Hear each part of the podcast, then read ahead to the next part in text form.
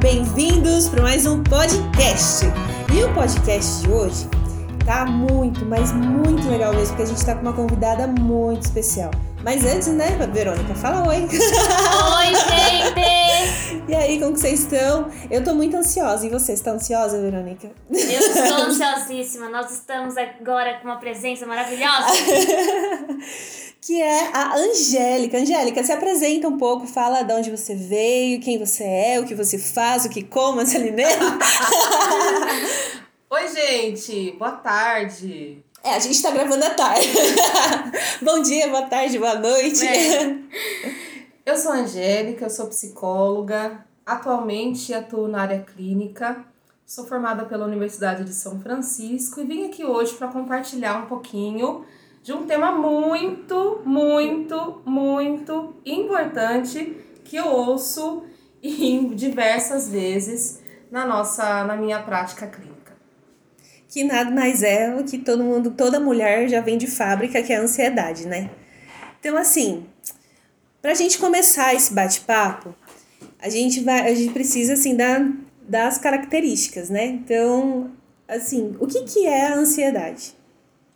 Bom, é, primeiro, a gente precisa ter, levar em consideração que a ansiedade ela é normal, né? Todo mundo vai sentir, todo mundo vai ter ansiedade em algum momento, né? As pessoas às vezes se assustam e já acham que, que é uma patologia, mas aqui durante a nossa conversa a gente vai aprender a diferenciar a ansiedade natural da ansiedade patológica. Então, primeiro, todo mundo sente ansiedade, é uma resposta natural do organismo. Isso vem da evolução do homem, né, que a gente chama de resposta de luta e fuga. Então vem uma situação de perigo e o corpo humano, o sistema parasimpático, vai levar a pessoa a se preparar para lutar contra aquele mal ou fugir daquele mal. Então, é uma resposta natural do organismo. O que acontece é que esse sistema, em algumas pessoas, fica mais e mais acionado, mesmo para perigos irreais. Então, às vezes não está acontecendo nada e a pessoa está com aquele alerta, está com aquela sensação de que algo ruim vai acontecer, está extremamente preocupada e aí a gente entra em algo mais patológico. Então, a gente pode ficar ansioso por uma, uma reunião, uhum. um podcast uhum. que a gente vai fazer, é, uma entrevista de emprego, né? Um evento importante que, que nós aquela... vamos participar, aquele frio na é, barriga. Aquela bateção assim. Isso. Você acredita que eu reprovei quatro vezes na prova prática por conta que eu não conseguia me controlar? Eu chegava no carro e começava a tremer assim. Nossa. Eu uhum. parecia que eu ia morrer. Eu ia ter um um negócio ali. Quem já fez Enem sabe o que é isso. Ah, Sim, aquelas Enem. perguntas é. gigantes. Hum. Você tem que ler, a hora que você acaba a, a leitura, que você que já é? não lembra mais o que se trata. Verdade. E, a, e você, Bruna, falou algo muito importante, porque há uma relação muito grande ao estado emocional hum. e à reprova de pessoas que vão tirar a habilitação. É. Porque é, a, a, aciona o sistema da pessoa, a preocupação ela vem de uma forma que ela não tem mais controle sobre a mão, sobre é. o pé, a embreagem, aquele carro. Exatamente. Né? E a pessoa ela começa a acreditar que é muito comum para pessoas ansiosas, ela começa a acreditar, eu não sou capaz. Eu não dou conta, eu não vou conseguir. O que é um perigo. Eu errei, já falhei. A pessoa ela já visualiza que uhum. ela já perdeu, que ela já é, foi reprovada que não vai naquele conseguir. exame. Exatamente. E isso reflete em outras coisas na vida também, né? Sim. De forma geral, assim. A pessoa, ela, a gente tava falando, né? Que a, a Bruna falou dessa coisa de sentir uma tremedeira e tal. É uma descarga de adrenalina que a pessoa sofre naquele instante do ataque da ansiedade. Isso. Daquele... Existem alguns sintomas, né? Então, é, a pessoa ela pode sentir essa ansiedade natural, né, com uma preparação, igual eu vou num, num lugar que eu quero muito ir há muito tempo, então vem aquela coisa, né? A ansiedade natural, ela é importante, porque você vai se preparar, você vai fazer a listinha né? da, da mala, vou Ai. viajar. Quem não gosta de fazer mala pra viajar? Sim. Né? Ai. Não gosta de desfazer. Não, desfazer volta, né? Fazer a mala. Mas, Mas vai fazer é bom. Te leva uma preparação, igual você, a, a, você falou sobre a Verônica que falou sobre o Enem. Eu tenho que o quê? Me estudar, me preparar. Então a ansiedade, ela é, é importante. Porque senão você vai viver de qualquer jeito. Sim. Mas e aí, quando você começa, né? Existem alguns sintomas. A gente chama de ansiedade generalizada quando esses sintomas, eles é, têm um aumento de gravidade, então a intensidade e a repetição desses sintomas. Então eu começo a ficar muito agitada por muito tempo e muitos dias repetidos. É uma preocupação muito exagerada. Né? Então aí a gente chama de ansiedade generalizada. A partir de seis meses que esses sintomas se repetem. Então, diante de uma ansiedade, um quadro crônico, eu vou me sentir muito preocupada com o futuro, vou ter insônia, posso ter dores nas articulações, dores no Nossa. peito, é, sensação de taquicardia, tremedeira, é, dores de cabeça são muito comuns, dores de estômago, é, ataque o intestino, então diarreia, Nossa. prisão de ventre, Vômito Posso- também? pode em casos mais agudos sim. É, ou a pessoa com quadro de ansiedade pode vir a provocar o vômito. Nossa. Que daí a gente entra numa compulsão alimentar. Entendi. Nossa, Que mexe daí já tudo, é tudo. outra coisa. É, É, uma, é, no caso, uma ansiedade assim desordenada, né? desordenado. Um negócio assim fora. Não, não é mais aquilo que te movimenta, é aquilo que desordena tudo o resto. Exatamente. Entendo. E como que a pessoa, por exemplo, assim, vai fazer uma prova, vai fazer, sei lá, vai casar? Aí, como que ela faz assim pra. Não, calma, eu tô perdendo o controle, como que eu me coloco nos trilhos de novo, assim? Tem, tem tipo, um- uma- alguma coisa, tipo. Naquele, principalmente naquele instante, que naquele instante, né, que vem aquele, aquela coisa, aquela, É porque a gente ansiedade, né? sente, Como a gente né? se tranquiliza naquele momento, principalmente. Porque a gente sente, a gente vai vendo, aí daqui a pouco começa. É como se a visão começasse a ficar meio turva, assim. É Aham. como se você não tivesse mais na, naquele local, sabe? Isso, exatamente. Um dos sintomas que, que é muito relatado pelos pacientes diante de uma crise de ansiedade tem dois nomes, eles são meio difíceis. Então, é a despersonalização e a desrealização. Então, a pessoa ela, ela esquece onde ela tá, né? Isso diante de uma crise mesmo de ansiedade, de um ataque de ansiedade, vamos dizer assim. É, na, na crise de ansiedade é comum a pessoa ela sentir meio como se estivesse pisando em nuvens. Então ela esquece de onde ela pode esquecer onde ela tá. Ela pode esquecer uma sensação de que ela não é ela, né? Então esses dois sintomas são muito comuns. E se, se é uma ansiedade que eu sei o motivo, né? Então, tô sentindo isso porque eu tenho uma prova, né? Gosto muito de usar algumas técnicas, até eu uso comigo mesma, né? Na- Nas nossas ansiedades e com os pacientes e tudo mais. A, a primeira, a gente precisa pensar no hoje, né? Sim. Porque afinal de contas a gente só tem hoje para viver. Então, eu vivo a realidade do dia que se chama hoje. Deixa um pouquinho, eu me, me organizo para essa prova, mas tento pensar um- um- nessa prova todo o tempo, né? Afinal de contas, essa prova, ela é uma parcela da minha vida.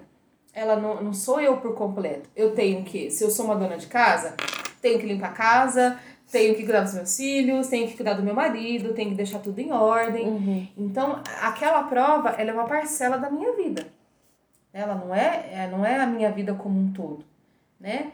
E se você se sentir muito ansioso, eu gosto também de usar, é, entre outras coisas que a gente pode ir falando aqui, dos exercícios de respiração, né? Quando a gente está muito ansioso, às vezes a gente nem percebe como a gente respira, Sim. né? Então, trabalhar o exercício de respiração também pode me ajudar. E o que que são? O que que é? Como que é?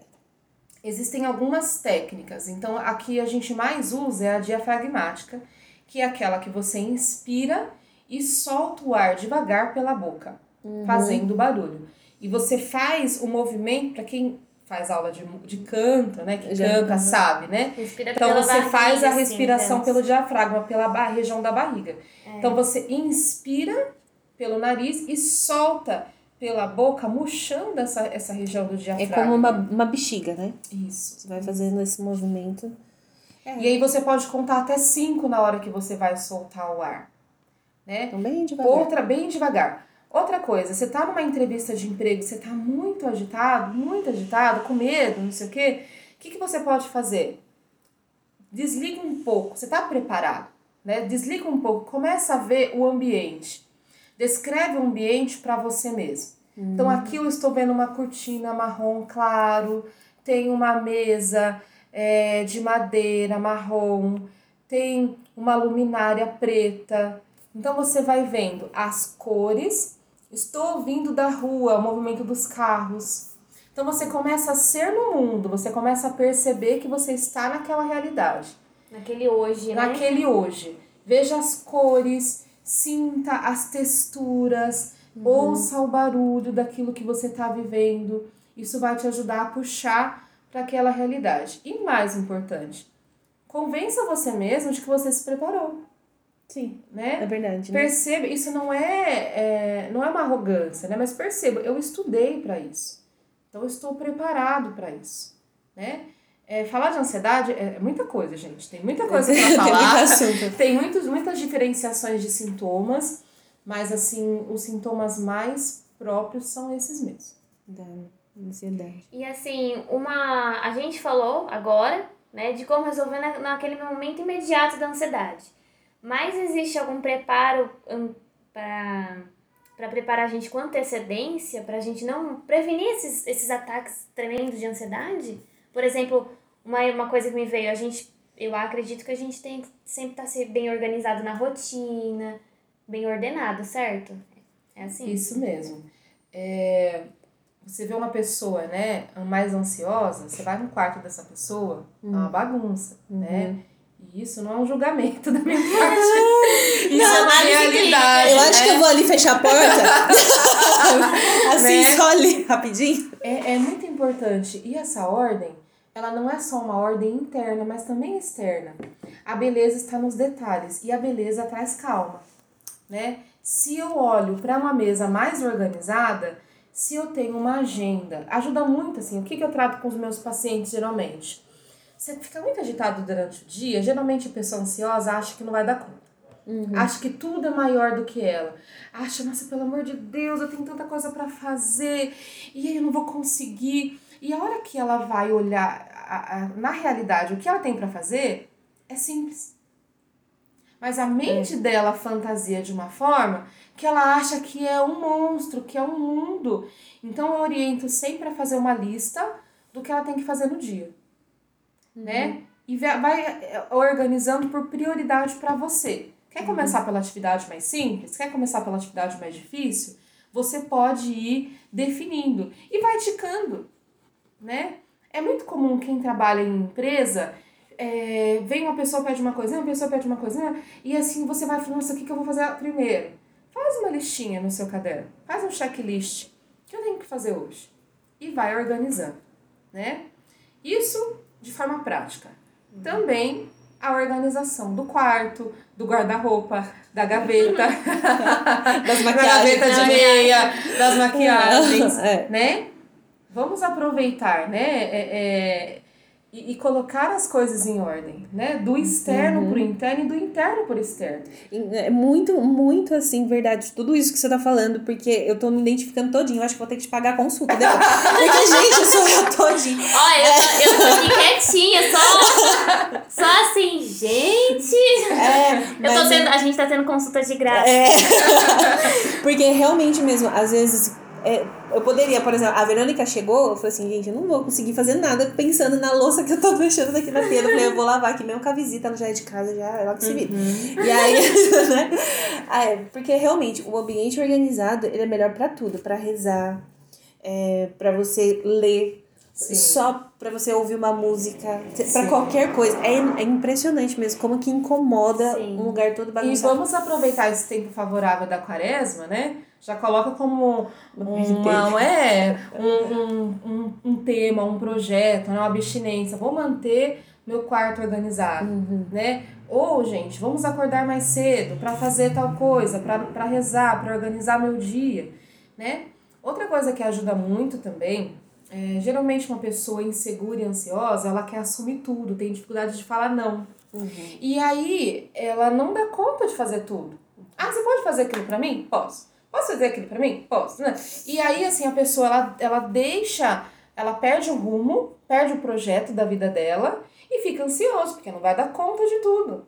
Então, o que eu, eu penso? Delegar aquilo que, que é possível delegar, né? E resolvendo as coisas também por prioridade. Eu tenho tantas coisas para resolver, vou resolver por prioridade. Outra coisa também, é não assumir até mesmo questões emocionais do outro. Às vezes você tá assim com, a, com um problema, seu pai tá com um problema. O que que, até onde você pode agir? O que que você pode fazer? Né? Naquele, diante daquele problema. Né? E o que cabe a responsabilidade, a ação do outro. Porque às vezes nós ficamos agitados porque nós queremos resolver o problema do outro. Do outro. Uhum. A ansiedade ela vem também por uma. É, querer ter um domínio da, das, das situações, né? Tudo a gente quer controlar todas as coisas, né? É, e, e nós percebemos que nós não temos controle de nada. É verdade. Isso é uma grande verdade. Nós não temos controle de nada. Né? Existem coisas. O ansioso precisa aprender a lidar com as contrariedades. Né? Hum. É, ah, o pneu do carro estourou. É, o perdi o ônibus, o Uber atrasou. Ai. E não Já vivi um dia assim. Né? E, e, e nós precisamos assim manter uma serenidade, né? Exemplo. E perceber que nem tudo eu vou conseguir resolver. Vou me organizar, vou fazer uma listinha, vou fazer o que cabe a mim. O que não cabe a mim, cabe a Deus, né? Com certeza. Né? E manter o coração sereno e essa confiança, né? Naquele que nós podemos confiar mesmo. É, e também é bem interessante isso que você falou, porque quando a gente tá com um coração sereno, pode vir as adversidades da vida, a gente vai olhar para aquilo exatamente para aquilo que aquilo é. Porque às vezes, né, a gente. Eu não sei vocês que estão ouvindo, mas de vez em quando dá uns cinco minutos que a gente fala, pensa assim, não, mas tá tudo errado na minha vida. Onde, ah, por exemplo, o pneu do carro estourou. Não, mas tinha que estourar agora, tinha que estourar aqui, tinha que ser comigo. Parece uma coisa, Deus esqueceu de mim. Né? Você cria um monstro em cima de uma situação que poderia realmente ter acontecido com outra pessoa também, mas foi com você ali, você deu azar de passar ali e estourar o pneu. Então- Exatamente. E, e, e nisso você vê o quê? Muitas coisas acontecem para que nós amadureçamos, Uhum. para que nós sejamos formados, né? E aprendamos ali que nem tudo acontece como eu, né? Lírio do Vale. Bela e É, famosa. Estrela da manhã, alecrim do campo. Não é só você, alecrim do campo, É. né? Que sofre contrariedades. Isso vai acontecer, né? E nós estamos falando de uma patologia, né? Certo. Isso, nós estamos falando. Aqui a gente está conversando de algo mais natural. Sim. Mas a gente precisa entender também que quando a gente trata da ansiedade mais patológica, isso vai explodir dentro do organismo da pessoa e a pessoa não vai ter controle, né? A gente está a gente tá falando de uma prevenção. Então, você vai organizar o seu dia a dia, você vai se preparar uma, uma, uma pessoa mais amadurecida, né? E você vai se abrir para o novo e, e você vai pensar em, em resoluções rápidas para uma pessoa que consegue controlar. Isso. Mas a gente também tem, infelizmente, pessoas que sofrem muito com isso, né? E que sofrem de forma patológica, que acorda ativado, que dorme e não dorme, fica o tempo todo preocupado, é, que sente essas dores e que de repente acorda, tem uma crise de batedeira no coração, né? E aí, nesses casos, se a pessoa não consegue se organizar sozinha, Ela precisa de de um acompanhamento psicológico, em alguns casos até psiquiátrico, para tomar medicação. Né? É, mas mesmo com todo esse acompanhamento, essas dicas que nós estamos falando Já vão poder ajudar muito. a pessoa a sair muito disso.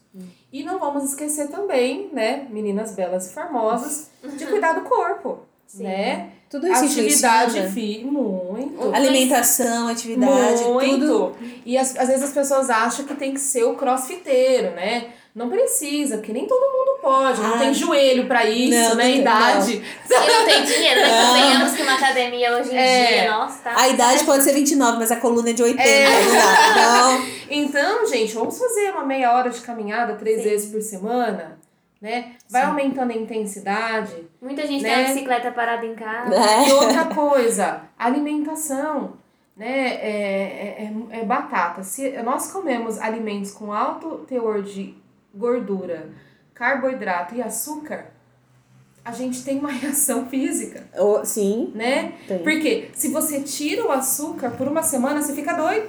Como se fosse uma um vício, né, que a gente tem. Deus sabe. Vai tirar o É. uma mulher. Então vamos, vamos cuidar do, do, do nosso corpo, né? Do nosso, da nossa casa interior. Então, outra coisa também, me, me lembrei aqui, né? Como estão os nossos exames, né? Precisamos fazer os exames. Ah, é. Às vezes uma Vamos- falta de vitamina, uma dosagem hormonal, tireoide. São tantas coisas que vão despertar a ansiedade em nós. Principalmente na mulher. Mulher, nós temos os nossos períodos né, hormonais. Né, que no período hormonal a mulher ela fica mais suscetível. Né? Ah, já aproveitando, fazendo uma, uma pergunta aí da Roberta, já dou a referência dela, né? Ela pediu para perguntar se na época da TPM a gente desenvolve ou, ou é, já é algo da, daquela mulher específica ser mais ansiosa. É.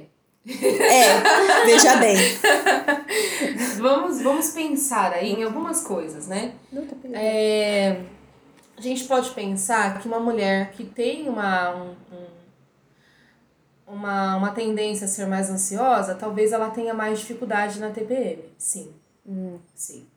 Né? Não que seja desculpa para esfolar o marido, o namorado, né? Para ficar gritando, né? Mas há uma tendência, sim, a ficar mais irritadiça, a ficar mais preocupada.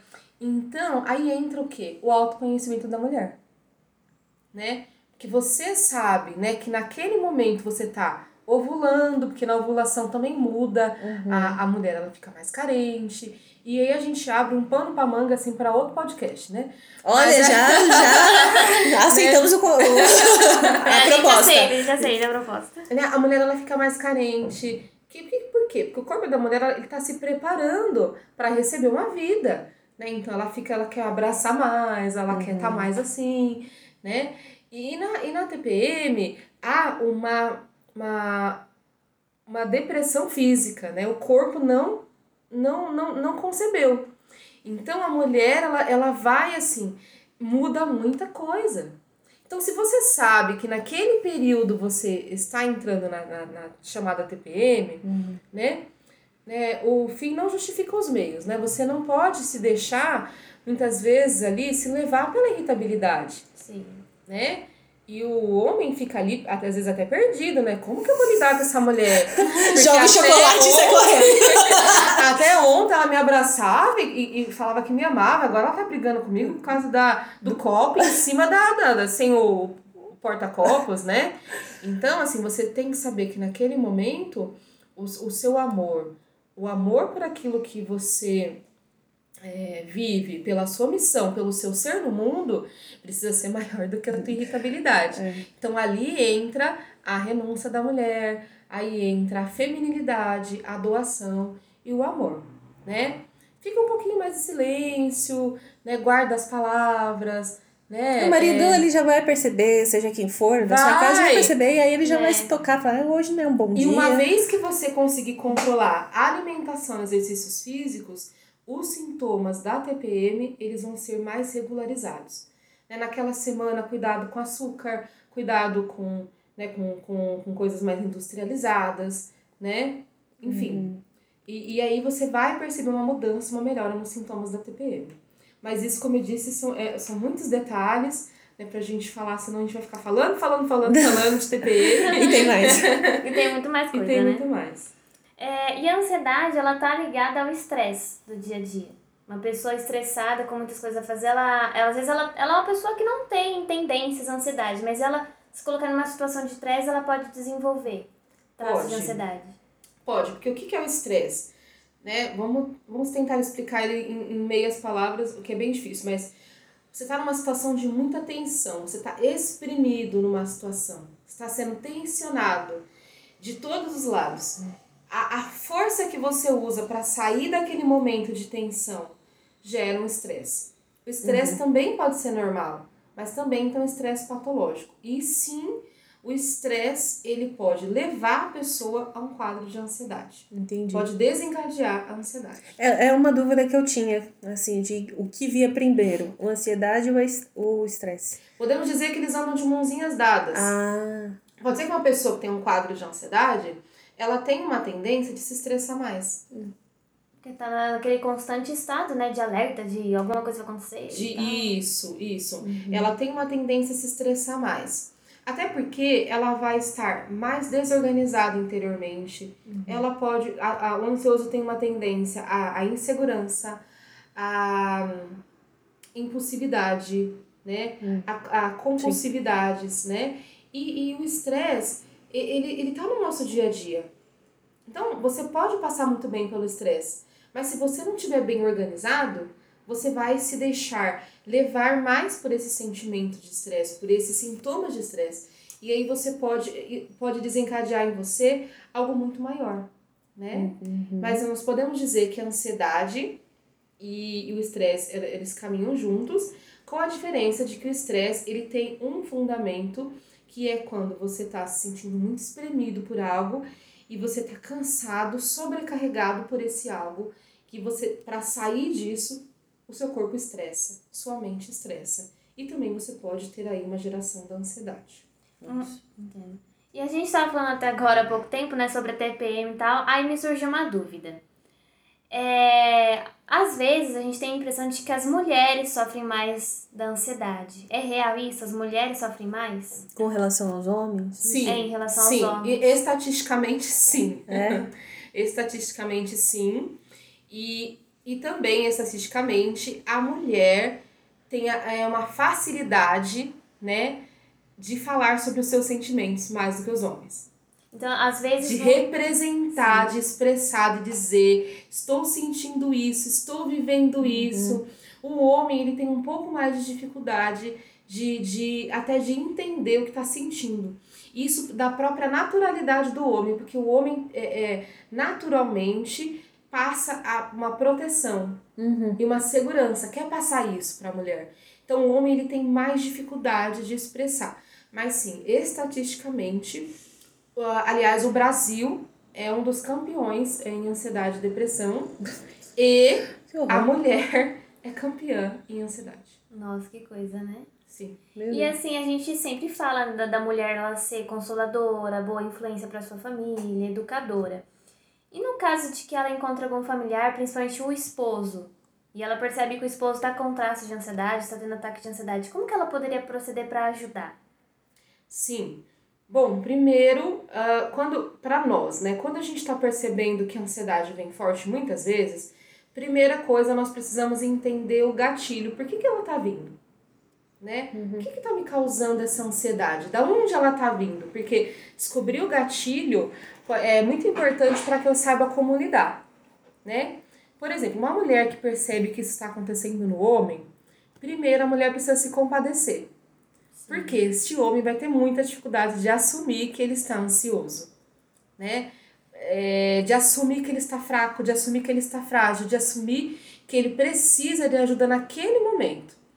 Então, tem que tomar cuidado com o julgamento, com a cobrança, né? Por que, que você não quer fazer isso? Por que, que isso? Que a mulher fala muito, né? Por que, que isso? Não, não, não. Deixa esse homem se expressar, né? O homem, ele vai ter mais dificuldade de falar. Então você pode, como esposa, né, providenciar um momento para ele. Faz um bolo que ele goste, sabe? Vem aqui, para um pouquinho, você tá trabalhando bastante. Nesse, no- na, dentro da possibilidade, claro, né? Venha comer esse bolo aqui comigo, né? Se tem filho, Alguma coisa que ele Olha, gosta de fazer, né? é, olha, o, olha o desenho que o Pedrinho fez pra você. Vai, vai levando esse homem a olhar pra, pra humanização, né? Vai levando esse homem a olhar pra família, a olhar para aquilo que é importante pra ele, a olhar para aquilo que é realização pra ele, né? E muito importante para a mulher ajudar esse homem, a mulher ela precisa se tornar mais organizada Sim.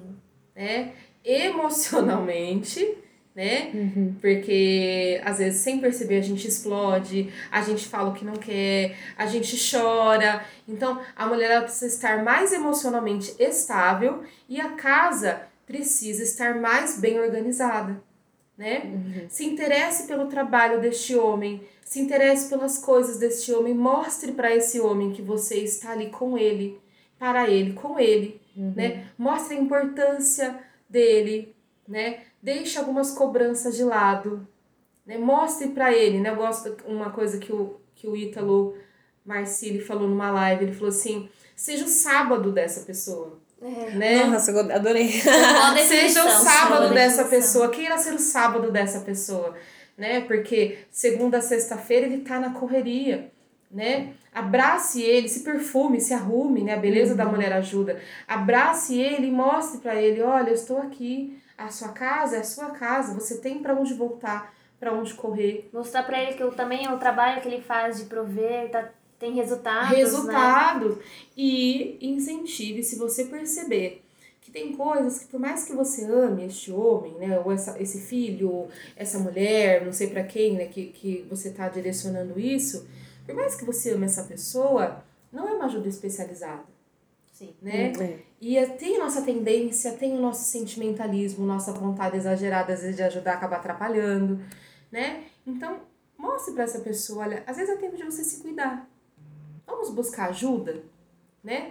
Vamos agendar uma psicóloga, vamos, vamos ao médico, vamos a- a- investigar a sua saúde, vamos ver esse, a, o diabetes, o triglicérides, a, o colesterol, porque o homem demora para ir ao médico, né? Demora mesmo. Vamos, vamos, vamos, vamos ver como que tá, né? Então, leve essa pessoa, assim, mostra que é natural, né? Ó, eu passei por psicólogo tal época e foi bom pra mim. Por que, que a gente não vai? Eu levo você. Então, tem várias coisas que a gente pode fazer e tem várias coisas que a gente pode levar essa pessoa a vivenciar também. É, eu- percebi que muita gente tem um, pouco de medo, né, de ir no psicólogo e descobrir, às vezes, um, uma ansiedade patológica tal, por medo de tomar remédio. Ou por medo de ser taxado como um louco, um problemático. E não é assim, né? Há um estigma, né? É um eu não vou no psicólogo porque eu preciso, porque eu não sou doido, É. né? Sendo que é, a, psicologia bem feita, né, ela vai levar a pessoa a se reencontrar consigo mesma, com a essência dela. E às vezes é só uma, uma chavinha que vira, né? Um, um, uma um direcionar, uma rota. Às vezes a pessoa só está vendo de uma perspectiva errada, né, a vida. E falando nisso, a ansiedade faz a gente olhar as coisas de uma forma muito estranha, às vezes.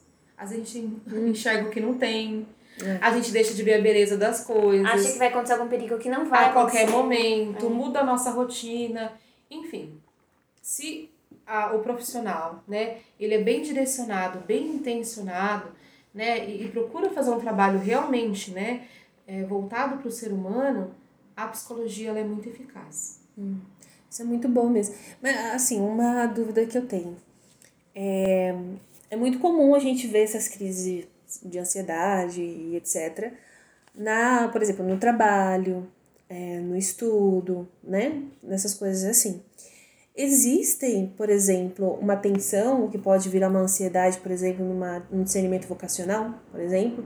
Ou então, é, de repente, essa ansiedade atrapalhar você a um discernimento vocacional? Sim, o que, que acontece no discernimento vocacional? Né? A pessoa ela tem medo de nunca se encontrar. Né? É, a pessoa ela tem receio de não conseguir se identificar, de não conseguir saber para que caminho seguir. Então isso pode gerar um quadro de ansiedade. Né? Ah, a, a sociedade né, cobra muito da gente Sim. né? É, se você demora pra casar, porque você não casou, se você demora pra ter filho, às vezes Se é casa cedo situação. porque casou cedo, É, é, tudo, se, né? se quer uma família numerosa, mas por que, que tem tanto filho? Né? Se Uhum. não, não conseguiu ter mais que uma, por que, que só teve um? É, verdade. se, então, tudo assim, você, a sociedade cobra muito. Então, às vezes, nós temos um jovem, uma jovem, que está se descobrindo dentro Uhum. do tempo de Deus para a vida dessa pessoa. Né? Então, eu penso que o, o, o, o mais danoso neste, neste, neste período é se comparar com a história vocacional do outro. Né? Nossa, mas olha só, é, o fulano tem 20 anos, já tá no seminário, já, já tá no propedêutico, no, no, na filosofia, e eu não consegui discernir seu caso se comprou uma bicicleta. né? Então, e, e não se comparar, né? Mas também não ficar parado. né? Porque o, o tempo caminha. Uhum. Então, vê, o que que tá te impedindo de dar o passo? Né? O que que impede de você, é, você já discerniu o que você quer, o que que impede de, de renunciar, de dar aquele passo? Concretizar. de concretizar. Porque às vezes a, a, a situação que gera ansiedade é mais você sendo um covarde diante daquilo que você já sabe que você tem que fazer, É. né? Receba. Do que, do que exatamente é. Às vezes nós criamos aquela situação, né, de ansiedade. Mas também tem aquela pessoa que, que ainda não conseguiu discernir, discernir, ainda não conseguiu decidir. Para essa pessoa, eu digo, entenda o tempo de Deus na sua vida, né? Entenda qual que é o caminho de Deus na sua vida. Entenda o que que o, a, o, o que que você já vivenciou, né? Existem curas, existem processos de autoconhecimento é, para que você possa abraçar mais propriamente a vocação, seja ela qual for Uhum. né? E não, não se compare com o outro e não se compare com nada, né? O que importa é aquilo que Deus pensa de nós. É um olhar curado para si mesmo para ver onde que Deus está te levando, né? Exatamente. Porque realmente a gente acaba se colocando aí em várias é, medidas, comparando o outro. Por exemplo, eu tenho, o, sou casada, que eu tive o meu discernimento da vocação ao matrimônio. Demorou muito tempo para eu aceitar que era casar mesmo. Justamente porque a referência que eu tinha antes era uma, uma, uma referência ruim de, de matrimônio. E aí eu não queria isso pra mim, eu ficava com medo, tudo. Nossa, foi uma bagunça de ansiedade, porque eu ficava com medo de um negócio que não tinha nem a possibilidade de acontecer, porque não eram as mesmas pessoas, não era a mesma situação, não era o mesmo tempo, não tinha nada, nada que pudesse fazer. Sim. Tava tudo na minha cabeça, tudo. E às vezes isso que você falou é muito importante, porque existem traumas na vida do ser humano, na vida do homem e da mulher, né, que travam a pessoa de dar um passo. né? Existem traumas, aí, aí isso desperta uma ansiedade, por quê? Por exemplo, uma pessoa que, que tem uma relação deturpada na família, que entende o matrimônio como sendo algo penoso, duro, difícil, traumático, né? E aí ela começa a conhecer, conhecer o homem lindo, nossa, tem todas as características, estou apaixonada, quero me aproximar e tal. Mas algo dentro dela diz: não vai dar certo. Por quê? Porque a imagem que ela teve, a, a, a experiência que ela teve anterior foi tão traumática que impede ela de se abrir para o amor de verdade. Isso acontece quando você, de repente, ah, fui reprovado na, nas outras entrevistas de emprego. Né? A experiência ficou tão traumática dentro de mim que eu acho que eu nunca mais vou conseguir outro trabalho. Né? Ou, ah, eu fui ferida nas minhas amizades anteriores. A minha amiga anterior, que eu confiava tanto, foi lá e falou meu segredo, né? Falou que eu, que eu gostava do fulano, pro fulano. né? É bem quinta série, né? Ela pegou o fulano pra ela, né? É, quando- Nossa, isso aí é ruim, hein? É. E aí você, você acha que todas as amigas, as pessoas que vão se aproximar de você, vão ter a mesma ação, Não a consegue mesma confiar. atitude. Então, veja, há um olhar é, como se fosse um óculos que te diz que você, que tudo aquilo que você está olhando é a mesma coisa, né? Aí você acha que tudo vai acontecer de novo. O seu olhar está tão ferido que você só consegue enxergar dor e ferida, né? Para isso também precisa ser trabalhado esse trauma para que a pessoa consiga viver melhor. Sim. E aí eu entro numa pergunta um pouquinho mais, né, profunda. Uma pessoa que ela sofre uma situação realmente gravíssima na, na, gra- gravíssima na vida e ela fica com estresse pós-traumático. O estresse pós-traumático é uma ansiedade muito, muito grande? Como que é? Qual a diferença entre as duas? assim? Porque essa eu sei que é a dúvida de algumas pessoas. Certo. O estresse, a, a ansiedade, vamos, vamos voltar na, na classificação, né? A ansiedade, quando ela é diagnosticada, ela tem algumas vertentes, alguns tipos de ansiedade, tá? Então a gente tem a ansiedade generalizada, Sim. que é a ansiedade pela ansiedade mesmo, que são sintomas da ansiedade repetidas vezes por seis meses, pelo menos. A gente pode ter isso como um dos sintomas de ansiedade generalizada. Nós temos o ataque de pânico, Meu Deus. né? Que pode se transformar uma síndrome do pânico, se, ele, se esse ataque ele acontecer muitas vezes. Nós temos os medos e as fobias em geral, é fobia generalizada. Nós temos o estresse como uma vertente da ansiedade, ou uma provocando a outra, e o estresse pós-traumático. Então, o que é o estresse pós-traumático?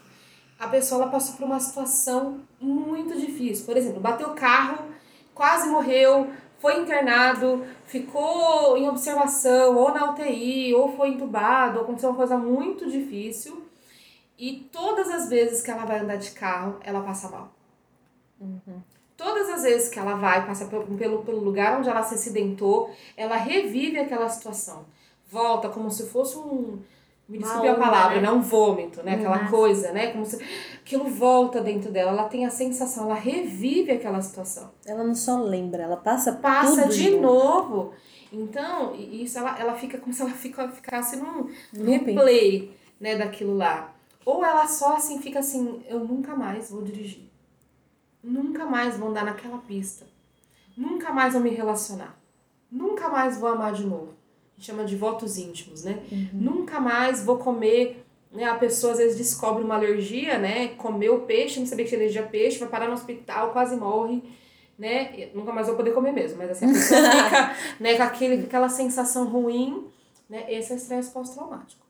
E uma pessoa com estresse pós-traumático, ela precisa de uma ajuda maior, mais especializada mesmo. Às vezes até de uma medicação para controlar os impulsos nervosos que vêm toda vez que ela passar pela mesma situação. Entendo. E a síndrome de pânico, ela, ela se especifica como, assim, no dia, uma pessoa que ela pode perceber que é uma síndrome de pânico de uma ansiedade? O pânico, a, a ansiedade geralmente ela é mais constante. A ansiedade, ela é vamos dizer assim, no mesmo ritmo sempre. Você sempre tá com aquele mesmo sintoma. Uhum. Né? Você tá sempre agitada, sempre com a taquicardia, sempre achando que algo ruim vai acontecer. Essa é a ansiedade generalizada. Agora, o ataque de pânico, ele é abrupto, rápido. Ele é intenso, rápido, ele chega rápido, sobe pro pico rápido e passa em, em, em meia hora. Nossa né? E depois que o ataque de pânico acaba, que você chega numa meia normalidade, você ainda fica com sintomas de ansiedade e pode prolongar os sintomas de ansiedade por pelo menos uns 30 dias. Nossa. E geralmente o ataque de pânico ele vem, assim, a pessoa já tá ansiosa e tudo mais. E aí a pessoa ela tá assim, tranquilinha, na boa, tá dormindo ou tá em casa e vem aquele negócio, né? E aí ele, ele, ele as pessoas, é muito comum pessoas confundirem como com AVC, como um infarto, por exemplo. Porque é um negócio intenso mesmo. Intenso, dói o peito, parece que você vai morrer. A sensação de morte iminente. Mas é sensação... perigoso dar um infarto isso, né? Se for só pânico, não. Ah, sim. Se for só pânico, não. Por isso que é uma pessoa que ela já sentiu isso, o que, que a primeira coisa quando ela me procura no consultório é vamos passar um cardiologista, Uhum. Né? Para quê? Para tirar a dúvida. Uhum. Uma vez que eu sei que eu não tenho nada fisicamente no coração, eu só uhum. trato a ansiedade e o pânico. E isso me dá uma assertividade maior.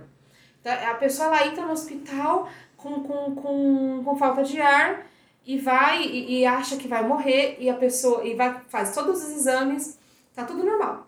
Pressão pode estar um pouco elevada, mas nada que justifique uma, um, uma cardiopatia. É, tá tudo normal, né? O que, que a pessoa, o que, que acontece? A pessoa toma seu lixo que volta, volta para casa. E nunca vai descobrir o problema. Se não for procurar uma ajuda especializada. Aí pode acontecer de ter um ataque de novo, né? E aí, se o ataque de pânico repetir, né, muitas vezes, né, geralmente ele é meio sem sentido, assim, nossa, mas eu não tô pensando em nada, e agora eu tô assim, tão agitada e tal, uhum. né? A ansiedade geralmente ela tem um gatilho. O pânico geralmente não. Entendi. Às vezes o corpo tá tão cansado, tão assim, que acaba explodindo esse ataque de pânico. E se repetir várias vezes, caracteriza a síndrome do pânico. Que daí muda a rotina da pessoa. A pessoa ela tem medo de sair de casa para não passar mal. A pessoa ela tem medo de sair de casa para não passar mal. A pessoa ela tem, tem medo de, de estar no meio das pessoas, e pode gerar agorafobia, que a gente chama, né? Que que, que a pessoa tem medo daquilo que ela está vivendo, tem a fobia social, enfim, tem várias vertentes. Isso tira a rotina da pessoa. Aí a gente caracteriza como uma síndrome de pânico. Entendi. A, o ataque de pânico, como a gente estava mencionando antes, ele pode acontecer uma, numa pessoa que não tem a ansiedade. Ela pode acontecer numa pessoa que está no momento de estresse, cansada. Pode. Assim, Pode. pode ser em uma qualquer um. ligação. então. Pode, pode acontecer. E pode ser que seja uma única vez e não tenha mais, Entendo. né? Então são casos e casos. Na psicologia a gente entende que nada é muito certo, né? A gente tem uma, uma o CID, a gente tem o DSM-4, que é a descrição das doenças, mas quando a gente fala do ser humano, é, são muitas variáveis, né? Então é casos e casos, situações e situações. Porque o ser humano é ele e aquela circunstância dele. É. né? Então tem que avaliar isso. Exatamente. E como eu vou repetir, né? Vamos, primeira coisa, procurar um médico, né? Sim. Procura médico, avalia, né? Porque pode ser uma questão realmente cardíaca, né? É, só que ah, geralmente ah, o que é, o que é físico, a, o, o, o pânico ele traz uma angústia, um sufocamento emocional. Uhum. O físico não. O físico, ele é só físico. A pessoa, ela tá bem, mas ela tá com dor no peito. Quando resolve, Ela- passa, né? Exatamente. E o, o pânico, não. Então precisa ter um bom médico para avaliar os sintomas, se é físico, se é emocional. Precisa ir no psicólogo para avaliar o gatilho, para identificar o que está causando essa ansiedade. E se for pânico, ataques de pânico constantes, precisa entrar com a medicação. Né? E se for um bom médico, não ter medo de entrar com a medicação. Porque às vezes a pessoa tem medo de tomar remédio, né? É. Mas se for necessário, porque às vezes a pessoa toma remédio por qualquer coisa. Né? Isso Qualquer também, né? sintoma. Não é Por isso assim é tão também. importante é, buscar bons profissionais, né? Isso.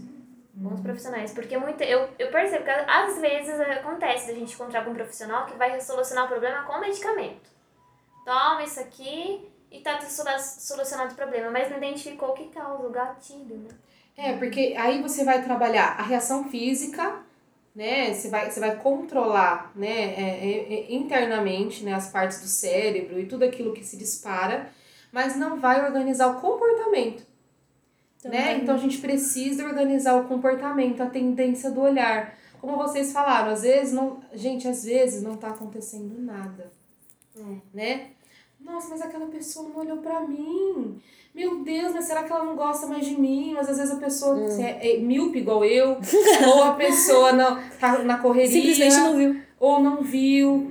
Então a gente tem uma tendência no olhar, a gente tem uma tendência na, no nosso, na nossa afetividade, no nosso comportamento que precisa ser trabalhado. E muitos desses problemas na afetividade, como você citou, muitas pessoas hoje em dia falam, ah, maturidade, maturidade. Mas assim, às vezes é justamente essa ansiedade, né? Isso.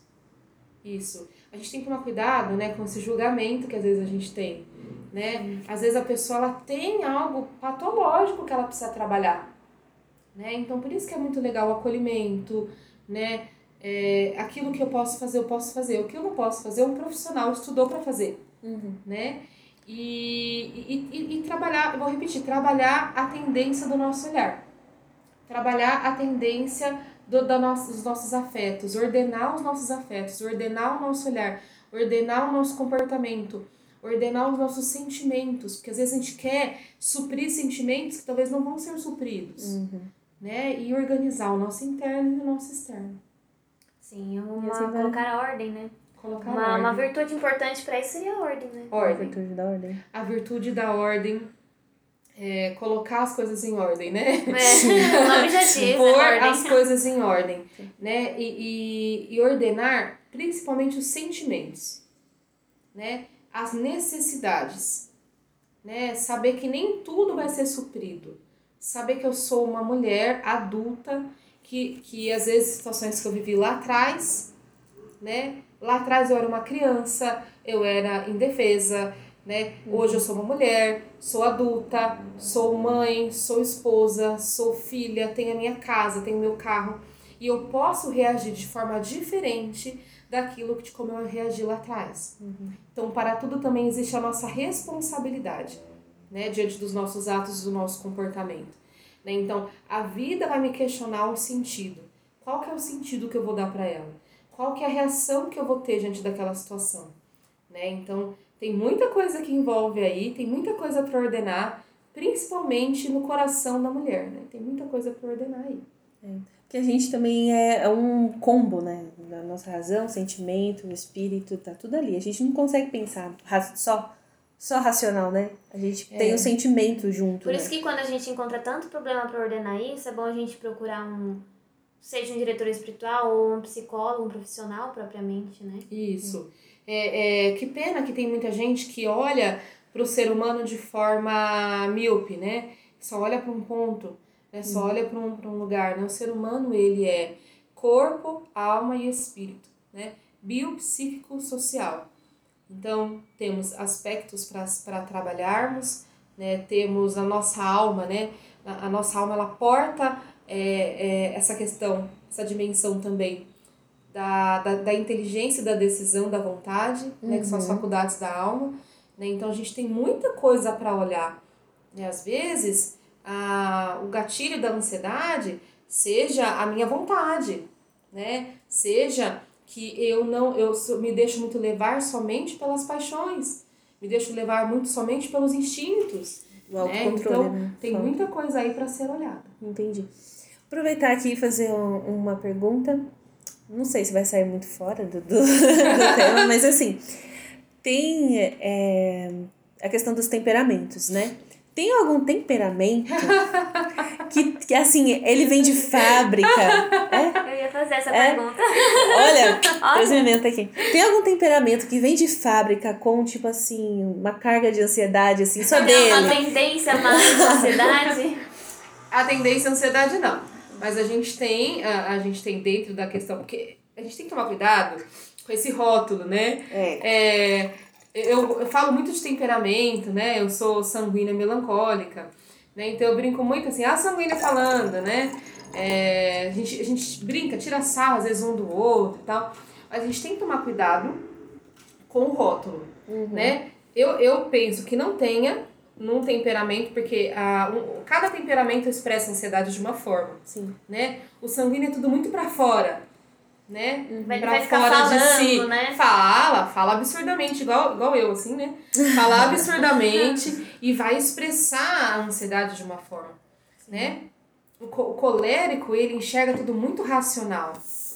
Então, a, a ansiedade, para o colérico, ele pode se expressar numa preocupação exagerada com os cálculos que ele está fazendo lá para frente. Então, Ou até uma o colérico, explosiva também. O, o, o colérico vai casar, né? Então ele já começa a pensar, não, loucura, não, né? não vai dar certo porque isso, porque aquilo, ele já começa a deduzir, né? Então cada temperamento ele vai expressar a ansiedade de uma forma, mas todos podem, todas as pessoas, Sim. independente do temperamento, vão ter ansiedade. Até é porque, porque, a gente não é o nosso temperamento somente, Exatamente. né? Exatamente. É só uma característica Exatamente. da nossa personalidade. É porque eu acho que as pessoas observam isso e, e parece dar a impressão de que os sanguíneos têm uma tendência é. a essa ansiedade, mas é justamente por isso eu acho que eles externalizam mais facilmente. Porque né? é para fora. É para fora, né? É tudo muito para fora, né? Mas independente do temperamento, né, que nós uhum. tivermos, das características da nossa personalidade, né, é, é, se eu não me engano foi São Tomás, né, que, que estudou a questão da alma, e nós temos na questão da alma a possibilidade de nós, inteligentiva e, e, e da parte da decisão, né? É, tomista que estiver ouvindo e eu estiver falando coisa errada, me perdoe, né? Mas a questão da decisão. Nós podemos, nós temos o estímulo, o nosso temperamento, ele vai reagir de forma diferente um do outro. Uhum. Mas a minha decisão de como eu vou reagir, né? O ser humano se distingue do animal porque o animal ele não porta a decisão. O ser humano ele tem inteligência e a vontade. Uhum. E aí eu posso agir diferente, independente do meu temperamento. Né? O sanguíneo ele é mais explosivo, uhum. né? E ele é mais avoado. Né? Eu tô aqui, aí passa um avião, eu vou, nossa, que avião bonito. E vocês olhando pra minha cara, né? O que eu tô fazendo? né? É. Nossa, que céu azul que tá mesmo. Um céu bem azul com umas nuvenzinhas Sim. brancas. Né? Aí a gente já vai, já, já vai. Né? Então já tem uma uma questão né, de, de, de me distrair facilmente. Uhum. Outra coisa que o sanguíneo tem, ele começa muitas coisas e não termina nada. É. Né? Ele, então, ele abraça muito e não termina e nada. não termina nada. E aí entra a minha decisão. Uhum. Né? Aí entra a minha decisão. Sanguíneo se apaixona muito e desapaixona fácil, mas aonde que, quando eu vou começar a amar? Sim. Né? O, o, o fleumático, ele, ele quer ficar muito ali no cantinho dele, no tempinho dele, né? Tem essa dificuldade de startar para alguma coisa, mas quando eu vou startar alguma coisa? Né? Não quer dizer que o fleumático, por ele passar uma tranquilidade, uma seriedade, um apaziguado, né? Não quer dizer que ele não sinta ansiedade. Vai né? sentir isso Vai sentir ansiedade. Aquela coisa, o fleumático ele é, é aquele, aquela água, aquele oceano, né? É tudo na profundeza, né? Ele não vai externalizar aquilo, né? tudo Como pra dentro, É, né? E, e vai ter uma coisa mais, mais organizada, mas não significa que ele não sinta ansiedade também. Uhum, Sim. entendi. Bom, acho que é isso, né? A gente tá falando aqui, né, formas pra você encontrar, é, para você se ajudar, ajudar quem você ama, mas sempre lembrando que tem situações que fogem muito do nosso controle, a gente tem que buscar ajuda, né? Uma ajuda profissional, uma ajuda espiritual, né? Nunca esquecer dessa ajuda, porque tem aquela máxima, né? Ai, um braço quebrado, eu vou lá no médico, resolvo tal. Mas e uma mente com doente, machucada, né? Eu não vejo, então eu acho que não tem nenhum problema ali. Mas é uma coisa que precisa de um especialista, de uma ajuda, né, profissional. E é importante também o autoconhecimento também, né? Deixar que é, a gente fala bastante do temperamento e tudo mais, mas ele é só uma portinha do autoconhecimento. Aí tem todo o resto que precisa ser trabalhado. Por isso que é importante o olhar para si, né? E deixar que é, registrado que pedir ajuda não é sinônimo de fraqueza, muito pelo contrário. Pedir ajuda é você mostrar que você, Você é sendo forte, né? Força de vontade. que você está sendo forte o suficiente para reconhecer que você precisa de alguém. Então, é, a, a gente quis trazer esse tema da ansiedade porque é uma coisa assim que, nossa, no dia a dia, sempre. É o mal do sempre, século, né? É o mal do do século e tudo mais. E é isso. Eu acho que não tem mais algumas. Alguma questão, alguma Não. dúvida? Não tem mais. Bom, qualquer dúvida, contate-nos. É, que a gente passa cantando acesso- da Angélica.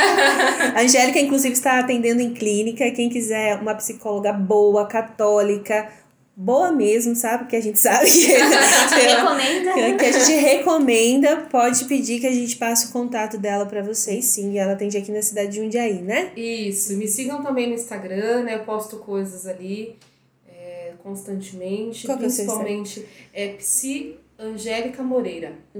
Né? Me sigam lá, É me tudo acompanhem, tudo junto. E, e vamos pensar sempre, é o que a Bruna falou, né, para eu poder fechar minha participação, é muito importante, não tenha medo de buscar ajuda, né? Essas dicas você pode encontrar, inclusive, em qualquer lugar no Google, né? É, mas não tira a, a importância do profissional. Porque você pode fazer tudo isso e nada passar. Né? Às vezes tem coisas que nós não percebemos de nós mesmos. Né? E às vezes o maior e melhor investimento é nessa ajuda especializada. Então busque ajuda, se você precisar. Estou aqui, se alguém tiver alguma dúvida, quiser me procurar, estou à disposição. E é justamente isso, o maior investimento que nós podemos fazer é em nós mesmos, né? Bom, e é isso. Encerramos aqui mais um episódio. Eu espero que você tenha gostado, tirado alguma coisa de frutuoso daqui, que eu tenho certeza que, olha, se esse não foi o melhor episódio que a gente gravou Gente, até hoje. adorei. Olha, então vamos ver, né? Enfim, é isso. Então fique em paz e salve Maria Imaculada. Salve Maria Imaculada.